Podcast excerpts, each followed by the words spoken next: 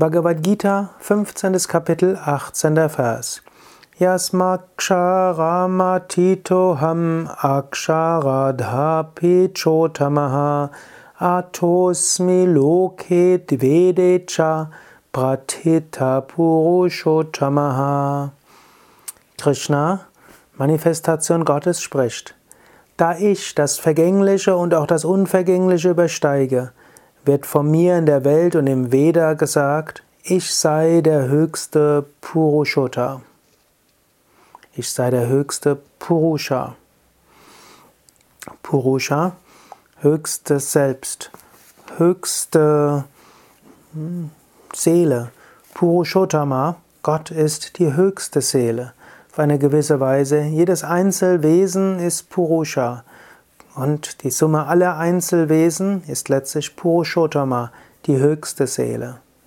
Das ist natürlich eine, ein logischer Widerspruch, denn Krishna sagt ja an anderen Stellen, dass er das Selbst aller Wesen ist, dass er sogar im Vergänglichen wirkt. Du kannst letztlich sagen, Gott ist in der gesamten Schöpfung. Gott ist in jeder Einzelseele. Gott ist in jeder einzelnen Person. Gott ist das Transzendente und das Immanente. Wenn du die Augen aufmachst und die äußere Welt siehst, da sei dir bewusst, die Welt ist eine Manifestation Gottes. Wenn du ein Einzelwesen siehst, also ein, zum Beispiel einen einzelnen Menschen, dann sei dir bewusst, der Körper ist Körper Gottes. Die Psyche und die Persönlichkeit ist letztlich Manifestation Gottes. Das Bewusstsein dahinter ist auch Gott. Und auch bei dir selbst. Du wandelst auf der Erde.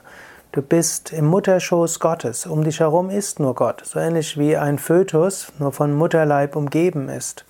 So ähnlich bist du nur von Gott umgeben. Du, du wohnst im Körper Gottes. Letztlich aber dein Körper wohnt nicht nur im Körper Gottes, sondern der Körper ist Teil des Körpers Gottes, vielleicht wie eine Zelle. So ähnlich wie eine Zelle ein Teil des Körpers ist, so ähnlich bist du als Körper Teil des Körpers Gottes. Du hast eine Einzelseele. Deine Einzelseele ist aber auch nichts anderes als Gott, der die Welt durch dich erfährt. Schließlich hast du ein höchstes Selbst, Purushottama. Und dieses höchste Selbst von dir ist das höchste Selbst in der ganzen Welt, ist letztlich Gott. So kannst du Gott im Immanenten sehen, also im Manifesten, wie auch im Transzendenten, in dem, was über das Erfahrbare hinausgeht, was Erfahrung an sich ist.